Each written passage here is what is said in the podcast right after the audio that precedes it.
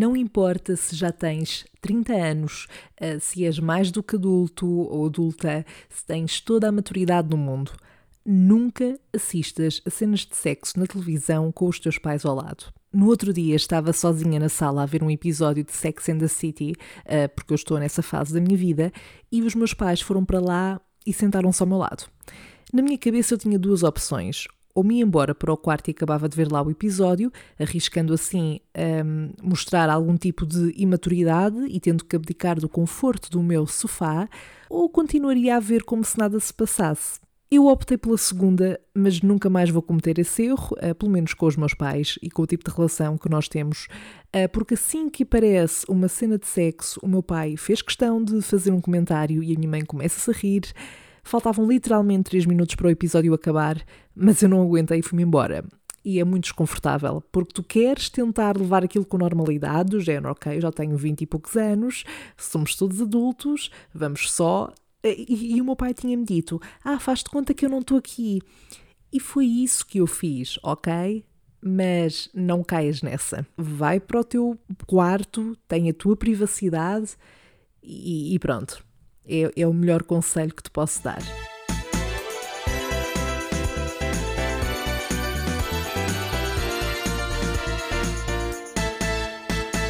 Olá, Sherry! Como é que tu estás? Eu uh, não estou muito bem. Não estou muito bem porque, número um, acabei de estragar mais uns fones. Um, eu não sei se tens esta noção, provavelmente não, eu acho que não mencionei isto aqui muitas vezes, um, mas eu, num só ano, eu estrago imensos fones e é sem querer. Eu sou uma pessoa super cuidadosa com as minhas coisas, mas eu tenho azar. É que não há outra explicação. As coisas acontecem. Literalmente tinha estes fones um, que, que, até são assim Bluetooth, são, são headphones, não são aqueles fones de enfiar no, no ouvido e eu estava super contente porque eles já estavam a durar imensos meses uh, e eu pensar, ok, é desta, é desta. E ainda fiz um investimento, pá, para mim dar 40 euros por um fone, é um é um, por uns fones é um investimento. E ontem estava a pegar neles e eles caíram no chão e basicamente fodeu o botão de ligar os fones. Então agora aquilo não desliga, está sempre uma pessoa a dizer uh, Bluetooth, não sei quê. E, e, pronto, eu estou muito irritada porque estou sem os fones. Agora estou a usar aqueles assim de, de enfiar no ouvido, que eu já não estou habituada, não gosto, detesto ter o cabozinho uh, a enrolar-se todo. E, e, pronto, fora isso, há pouco acabei de bater com a minha unha uh, de uma forma muito violenta. Aliás, não foi bater, eu estava eu a pressionar um creme um, ehm, e, e, basicamente a unha escorregou e, e doeu, doeu muito. Uh, quem tem unhas grandes provavelmente compreende a minha dor e pronto, é este o meu ponto de situação. Ok, então o meu último episódio consistiu basicamente na minha autobajulação por ter concluído o mestrado e vocês, cherries, foram muito queridos, muito queridos, mandaram-me boas parabéns. E tipo, eu fiquei mesmo a sentir-me estrela de Hollywood, estão a ver? Tipo, super a ter um momento de reconhecimento, como se tivesse acabado de ganhar um Oscar. E digo-vos, houve momentos durante todo o processo de fazer uma tese que realmente eram merecedores de Oscar. A mim e a para mim, aliás, e para todos os que passaram pelo mesmo. Mas a série malta até fico super emocionada porque tipo o vosso apoio é mesmo bem importante para mim e sinto que vocês reconhecem sempre o meu esforço e dedicação e nunca me abandonam, estão a ver. E, e pronto, isto foi bué para vocês também, Cherries. Sem vocês desse lado eu não teria conseguido. Obrigada e nunca desistam dos vossos sonhos, ok?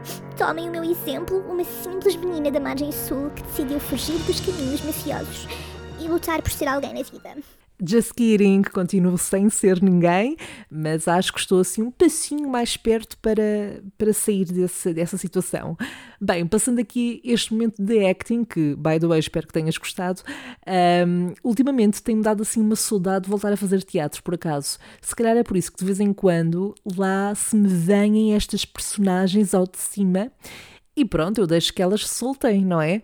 Quero acreditar que tem o seu quê de saudável. Mas pronto, vamos, oh meu Deus, vamos aqui quê? Em 5 minutos ainda não passei ao que interessa, que é basicamente o que eu venho falar aqui hoje, uh, ou aquilo que eu acho que interessa. Portanto, não posso dar isto como garantido, não é? E hoje venho contar-te a história do dia em que um homem decidiu armar espetáculo num café e ameaçar dar-me porrada. What? What? What? Então, o que é que aconteceu? Ai, estou-me a rir, mas é de nervoso. Bom, no ano passado houve um dia em que eu fui ter com uma amiga minha ao Cais de Sodré para tomarmos o pequeno almoço eh, lá na padaria portuguesa. Muitos de vocês devem conhecer este local. Um, isto antes de eu ir trabalhar. E se eu bem me recordo, eh, até acho que estava a ser uma daquelas manhãs difíceis, sabes? Não estava nada no mood para enfrentar aquele dia. Não estava. Tinha um pouco a sensação de que não ia ser, lá está, um bom dia e efetivamente acertei. Mas já vamos aí. Uh, pronto, pelo menos eu ia tomar o pequeno almoço com a minha amiga e acreditava que isso podia ajudar ali a consertar o mood, ajudar a situação, mas não ajudou e a verdade é que a culpa não foi nossa, portanto não foi minha nem da minha amiga. Estávamos nós a tomar o nosso pequeno almoço, tranquilas, quando um homem, que parecia estar claramente alterado, começou a aproximar-se e a abordar-nos, a pedir-nos dinheiro, ou não sei se era dinheiro, se era outra coisa. Um, eu não me lembro especificamente de qual é que foi a abordagem, porque já foi há mais de um ano, mas seja aquilo que tiver sido, a verdade é que a forma como ele começou por se dirigir a nós foi desde logo bastante bruta.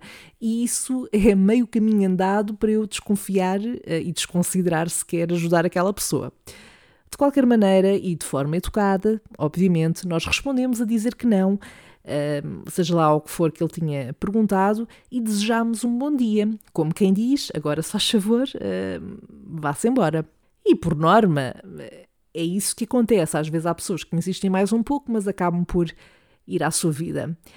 Mas a partir daí a verdade é que a situação começou a ganhar outros contornos, o homem começou a exaltar-se, uh, nós tentámos ignorar e continuar a nossa conversa até ele se fartar e ir embora, porque por norma lá está, isso costuma resultar. Mas a verdade é que quanto mais ignorávamos, mais ele começava a insultar, e às tantas eu também me comecei a passar, eu e a minha amiga.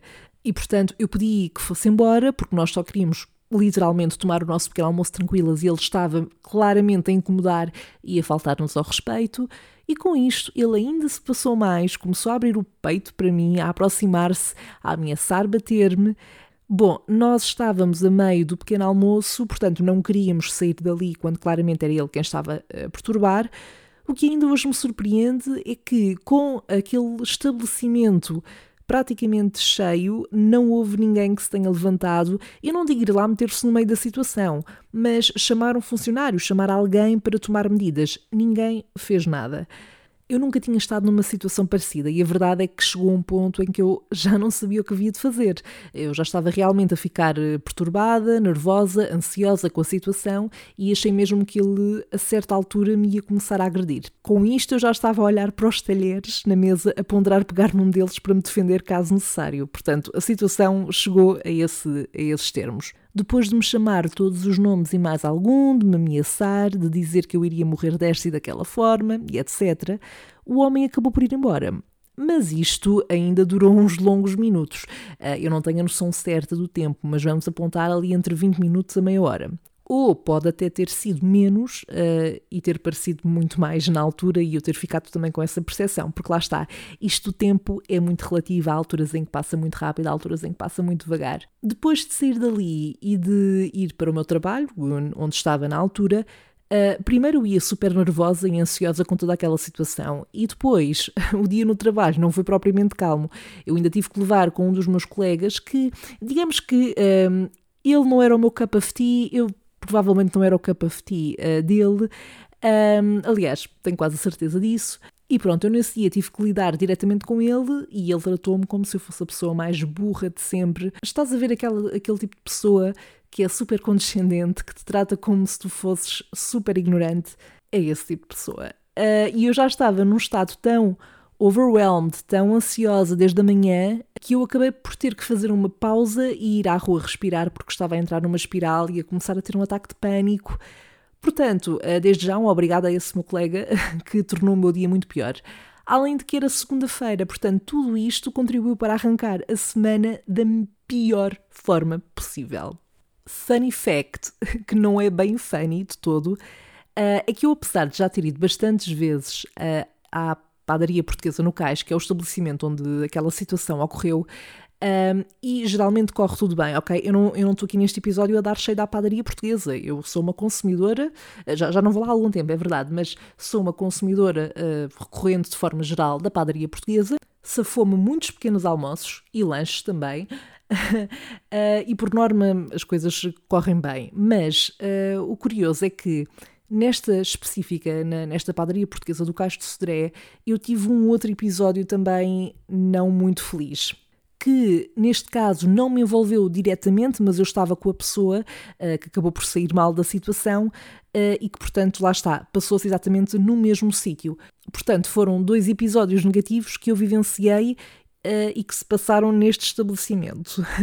uh, neste, neste em particular, neste segundo episódio, eu estava com duas amigas, estávamos numa mesa que estava muito perto de outra, onde estavam sentados um grupo de rapazes, e até aqui tudo normal, certo? Uma das minhas amigas estava sentada na cadeira de costas para essa mesa onde estavam esses rapazes. Uh, e nós estivemos lá o tempo todo descontraídas, a conversar, nada se passava. Os rapazes da mesa ao lado acabaram por, a certa altura, se ir embora e até aqui tudo certo na mesma. A minha amiga, que estava virada de costas para a mesa desses rapazes, a certa altura vai à casa de banho e depois, quando volta, pega na sua mala para procurar a carteira, porque nós nessa altura queríamos ir pagar para ir embora, e ela procura, procura e não consegue encontrar a carteira, sendo que tinha a certeza que a tinha com ela.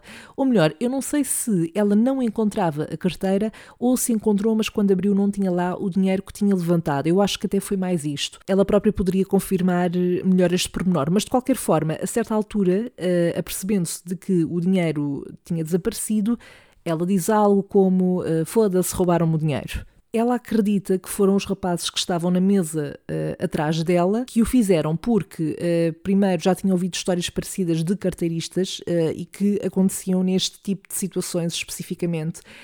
e ela até disse que não era assim tão complicado porque ela tinha a mala virada para eles e logo por aí já ajudava, Uh, e se de facto fossem do tipo de carteiristas que já tivesse alguma experiência a roubar carteiras, malas, whatever, uh, não teriam dificuldade em fazê-lo discretamente.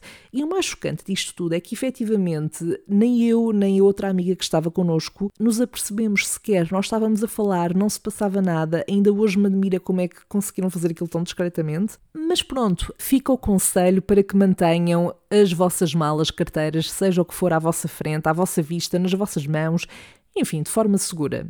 You never know. Diz-me se já passaste por alguma destas situações, como é que reagiste, o que é que fizeste na altura, uh, e se não passaste, obviamente, eu espero que nunca venhas a passar e que seja sempre tudo bué chill. Agora passemos então à parte mais interessante deste podcast, se é que podemos utilizar a palavra interessante num podcast como este, que é responder aos vossos dilemas. Yay! Já estava com saudades. Confesso, confesso que, por norma, é assim, eh, eu só fiquei um episódio sem responder, não é? Mas, mas pronto, mamana gosta. O que é que eu posso fazer?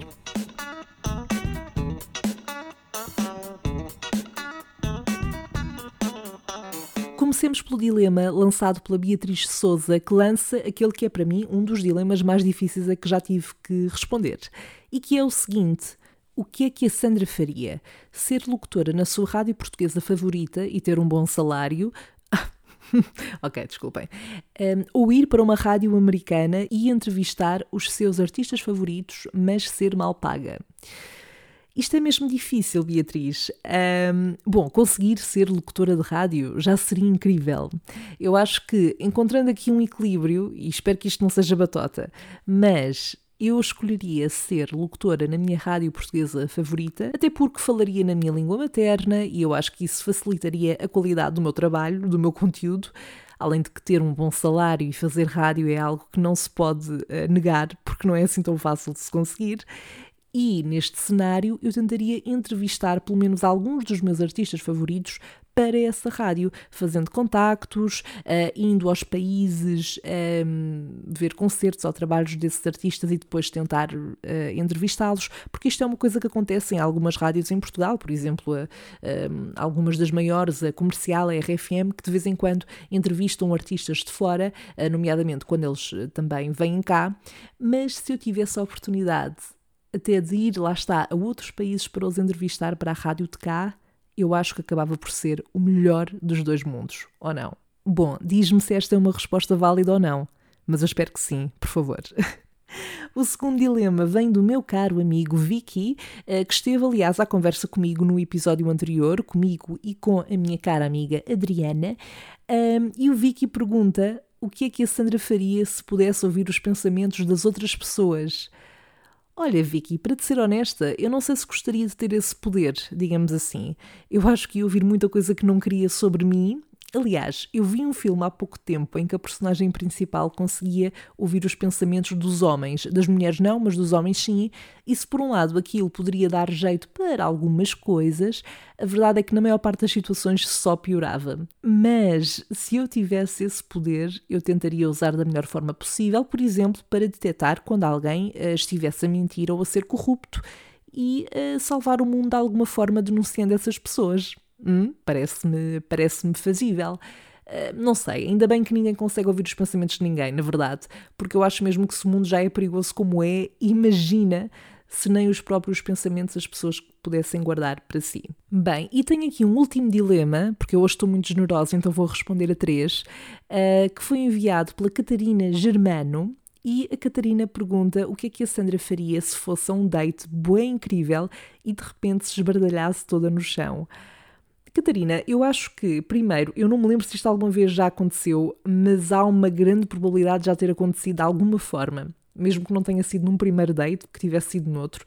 Porque eu acho que já referi aqui, eu sou uma pessoa que cai imenso. Eu não sei se tenho um problema com a gravidade, de gravidade, eu não sei, mas a verdade é que eu caio muitas vezes e não é.